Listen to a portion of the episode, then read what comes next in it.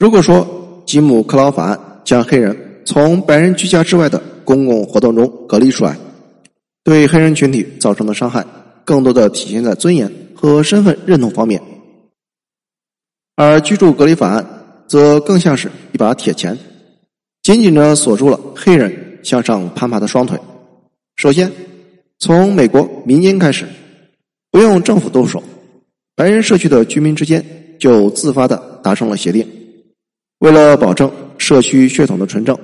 谁也不许把房产卖给黑人。第二，房地产经纪人行业也形成了不许将黑人客户引入白人社区的道德规范，违规者将被整个行业唾弃并且驱逐。第三，对于胆敢入侵的黑人，则以数不清的恐吓电话、投掷石块、烧毁十字架、外墙涂鸦等各种方式进行日常的骚扰。和迫害，甚至纠集白人围殴黑人家庭，以儆效尤，让其他黑人知道这个社区不欢迎黑人，从而望而却步，不敢稍有雷池。在十九世纪下半叶到二十世纪的大部分时间里，警察对于烧毁十字架、故意毁坏他人财产、纵火维持居住隔离的暴力行为的姑息和推动都是蓄意的，全国上下皆然。到了一八九六年，美国联邦最高法院做出了隔离但平等的一般性法律认定之后，白人主导的房地产行业已经结成了一堵密不透风的钢铁围墙，彻底的把黑人留在了房地产产权的门外。很多城市，比如巴尔的摩、里士满、路易斯维尔、亚特兰大等政府，正式制定了居住隔离法案。将黑人和白人隔离在不同的街区，既不允许黑人在白人街区居住，也不允许白人在黑人街区居住。这种明目张胆、毫无掩饰的政府行为，其实违背了美国联邦宪法第十四条修正的平等法律保护条款。该修正案第一款规定，任何人凡出生或者规划于合众国，并受其管辖者。均为合众国及所居住之州的公民。任何州如未经过适当的法律程序，均不得剥夺任何人的生命、自由或财产，也不得对任何在其管辖的人拒绝给予平等的法律保护。所以，也有黑人在买卖双方完全自愿的购房行为被判违法后，将当地的州政府告到联邦法院。可惜。联邦政府总是以民间房屋买卖不受宪法修正案约束为由，拒绝受理。不但拒绝受理，到了一九二六年，房地产合同中的种族限制类条款正式被最高法院认定为合乎宪法，从此名正言顺的得到了国家法律的加持。而更残酷的事情还在后头。一九三四年。罗斯福推行新政，成立了著名的联邦住房署。联邦住房署给予了低首付、长期贷款的购房福利，而这个福利将黑人屏蔽在外。同一年，民间自发设计的社区种族限制条款正式写入国家标准。也许是为了顺应民意，官员也认同，一个社区只有稳定的保持其居民为单一的。白色高加索人种，才可能具有稳定的经济前景，社区内的房屋才能保值。如果有不和谐种族侵入，社区将很快走向凋零，而衰败社区会吸引更多的不和谐种族涌入，以此陷入到恶性循环。所以，住房署在担保贷款人时，将重点筛查贷款人所购房屋所在社区的种族构成。以限制黑人贷款购房，也就是说，如果查到一个社区有一户黑人，那么购买这个社区的任意房子贷款都将被拒绝。在如此明显的政策信号驱动下，各白人社区普遍采用了带有种族限制条款的房地产合同。具有这类条款的社区又会进一步在住房署的评级中获得加分。如有白人违反法令，悄悄将房子租给黑人。一旦被人举报，即刻会被在住房署拉入征信黑名单，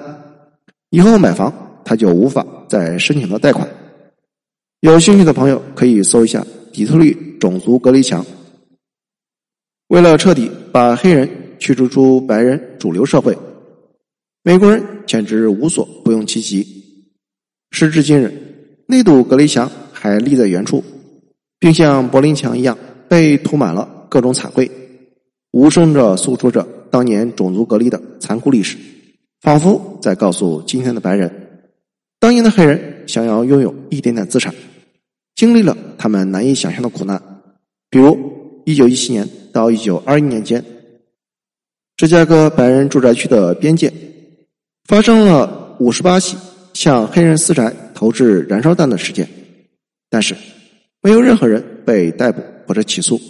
尽管有两名黑人居民不幸在炸弹中丧生。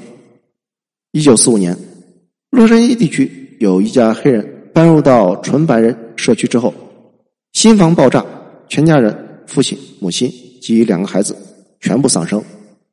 一九五零年到一九六五年，洛杉矶总共发生了一百多起黑人迁居爆炸和蓄意破坏事件，只有一起案件中有人被逮捕并且被起诉。底特律及其近郊住宅区发生的情况与此类似。一九五零年到一九五五年间，底特律发生了两百多起蓄意阻止。黑人搬入白人为主的社区的恐吓暴力行为，很多暴力在警察眼皮子底下发生，袖手旁观的都是好警察，不少警察还会加入施暴者的行列。一九六八年，密歇根州民权委员会的一名官员在报告中写道：“经验告诉我们，黑人家徒试图搬入底特律近郊区的所有努力，几乎都遭到了阻挠。”并且令他们损失惨重。从官方到民间，几乎所有的白人拧成一股暴力之绳，把黑人逼向了流浪在美国的边缘人。为了找到方寸栖息地，黑人不得不转入地下，接受代价更加高昂、风险更大而更加血腥残酷的二级贷款黑市。一位芝加哥黑人银行家、政治家在其回忆录《黑色芝加哥》里。记录了自己在二十世纪五十年代的创业艰辛，因为目睹了黑人贷款难、住房难的困境，他曾经决定创业开办银行贷款业务，为黑人社区服务。但是，银行开业后，他根本无法获得住房署认证。在整个五十年代，他每年都向住房署申请，年年被拒。可以说，黑人失去了从内战后废奴。到一九六四年民权法问世，这长长的一百年，他们活着，受尽折磨，然后双手空空的死去。积累财富，对绝大部分黑人来说，是一辈子都不可能完成的任务。而在两百多年前，身披镣铐的黑人祖先，懵懵懂懂的被推入了这个令他们战栗害怕的残酷新世界。好不容易通过几代人攒了点钱。想主动融合，不料等来的却是一系列的隔离、禁令和暴力驱逐。他们希望通过努力改变命运的权利，就残酷的被收缴了。当然，也许同样没有想到的是，民权法问世数十年后，他们的后代会意外的接受上帝荣光的照耀，挺起胸膛，一洗前辈留下的黑色悲伤，而从此。事情越变越吊诡，黑人从被踩在脚下到了被捧到天上。谢谢收听，欢迎评论、点赞和转发。